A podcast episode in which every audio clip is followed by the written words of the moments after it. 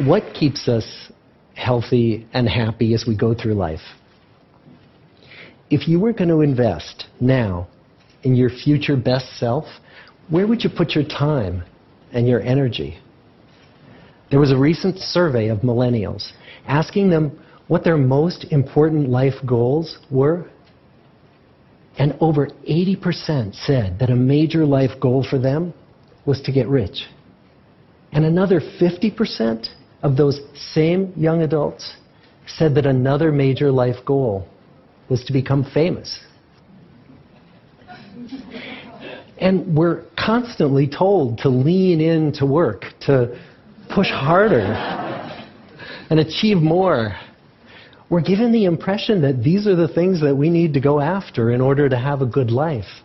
Pictures of entire lives of the choices that people make and how those choices work out for them, those pictures are almost impossible to get.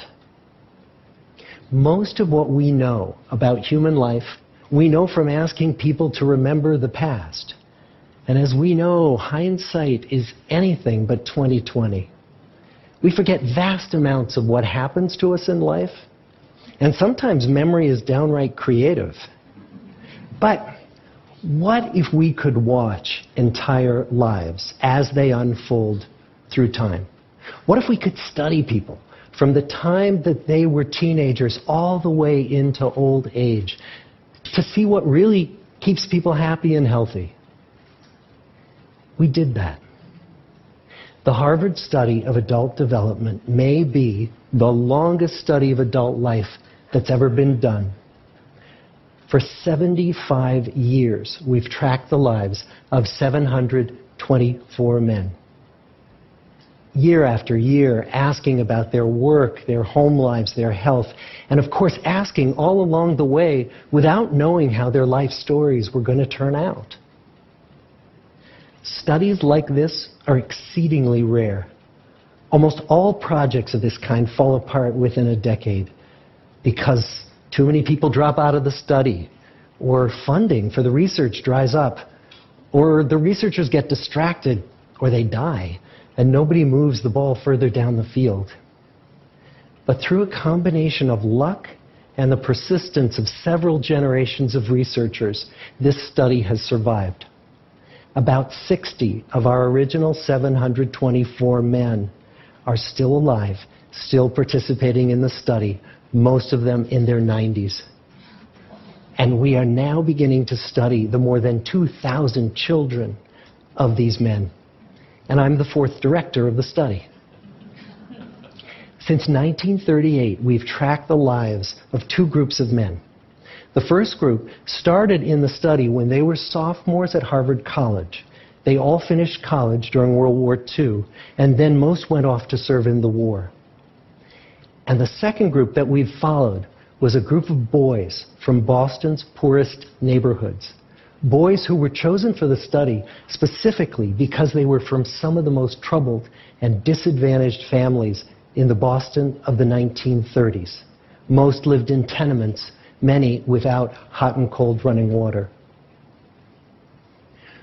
When they entered the study, all of these teenagers were interviewed, they were given medical exams. We went to their homes and we interviewed their parents.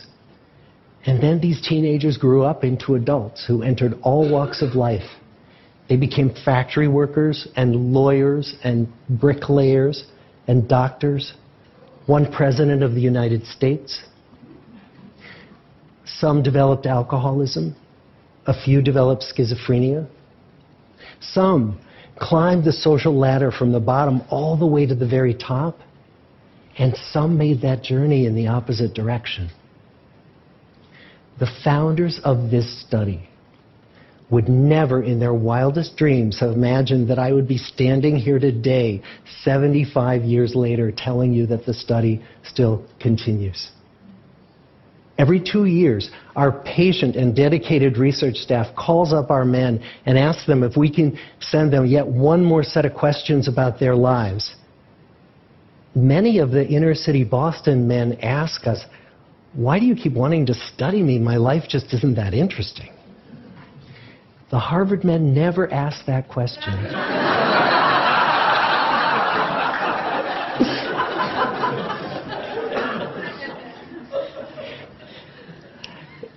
Get the clearest picture of these lives, we don't just send them questionnaires. We interview them in their living rooms. We get their medical records from their doctors. We draw their blood. We scan their brains. We talk to their children. We videotape them talking with their wives about their deepest concerns. And when about a decade ago we finally asked the wives if they would join us as members of the study, many of the women said, you know, it's about time. So what have we learned? What are the lessons that come from the tens of thousands of pages of information that we've generated on these lives? Well, the lessons aren't about wealth or fame or working harder and harder. The clearest message that we get from this 75 year study is this good relationships keep us happier and healthier. Period. We've learned three big lessons about relationships. The first is that social connections are really good for us and that loneliness kills. It turns out that people who are more socially connected to family, to friends, to community, are happier, they're physically healthier, and they live longer than people who are less well connected. And the experience of loneliness turns out to be toxic. People who are more isolated than they want to be from others find that they are less happy, their health declines earlier in midlife, their brain functioning declines sooner, and they live shorter lives than people who are not lonely. And the sad fact is that at any given time, more than one in five Americans will report that they're lonely. And we know that you can be lonely in a crowd and you can be lonely in a marriage. So the second big lesson that we learned is that it's not just the number of friends you have, and it's not whether or not you're in a committed relationship, but it's the quality of your close relationships that matters. It turns out that living in the midst of conflict is really bad for our health. High conflict marriages, for example, without much affection, turn out to be very bad for our health, perhaps worse than getting divorced. And living in the midst of good, warm relationships is protective. Once we had followed our men all the way into their 80s, we wanted to look back at them at midlife and to see if we could predict who was going to grow into a happy, healthy octogenarian and who wasn't. And when we gathered together everything we knew about them at age 50, it wasn't their middle aged cholesterol levels that predicted how they were going to grow old. It was how satisfied they were in their relationships. The people who were the most satisfied in their relationships at age 50 were the healthiest at age 80. And good, close relationships seem to buffer us from some of the slings and arrows of getting old. Our most happily partnered men and women reported in their 80s that on the days when they had more physical pain, their moods stayed just as happy. But the people who were in unhappy relationships, on the days when they reported more physical pain, it was magnified by more emotional pain. And the third big lesson that we learn about relationships and our health is that good relationships don't just protect our bodies, they protect our brains.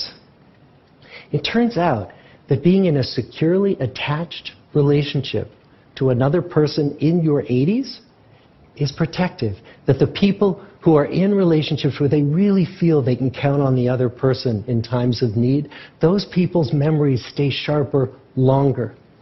And the people in relationships where they feel they really can't count on the other one, those are the people who experience earlier memory decline. And those good relationships, they don't have to be smooth all the time. Some of our octogenarian couples could bicker with each other day in and day out. But as long as they felt that they could really count on the other when the going got tough, those arguments didn't take a toll on their memories. So, this message that good, close relationships are good for our health and well being. This is wisdom that's as old as the hills. Why is this so hard to get and so easy to ignore? Well, we're human. What we'd really like is a quick fix, something we can get that'll make our lives good and keep them that way. Relationships are messy and they're complicated, and the, the hard work of tending to family and friends, that's not sexy or glamorous. It's also lifelong. It never ends. The people in our 75 year study who were the happiest in retirement were the people who had actively worked to replace workmates with new playmates. Just like the millennials in that recent survey, many of our men, when they were starting out as young adults, really believed that fame and wealth and high achievement were what they needed to go after to have a good life. But over and over, over these 75 years, our study has shown that the people who fared the best were the people who leaned into relationships with family, with friends, with community. So, what about you? Let's say you're 25, or you're 40, or you're 60. What might leaning into relationships even look like? Well, the possibilities are practically endless. It might be something as simple as replacing screen time with people time, or livening up a stale relationship by doing something new together long walks or date nights or reaching out to that family member who you haven't spoken to in years. Because those all too common family feuds take a terrible toll on the people who hold the grudges. I'd like to close with a quote from Mark Twain. More than a century ago, he was looking back on his life and he wrote this There isn't time so brief is life for bickerings, apologies, heartburnings, callings to account. There is only time for loving, and but an instant, so to speak, for that. The good life is built with good relationships. Thank you.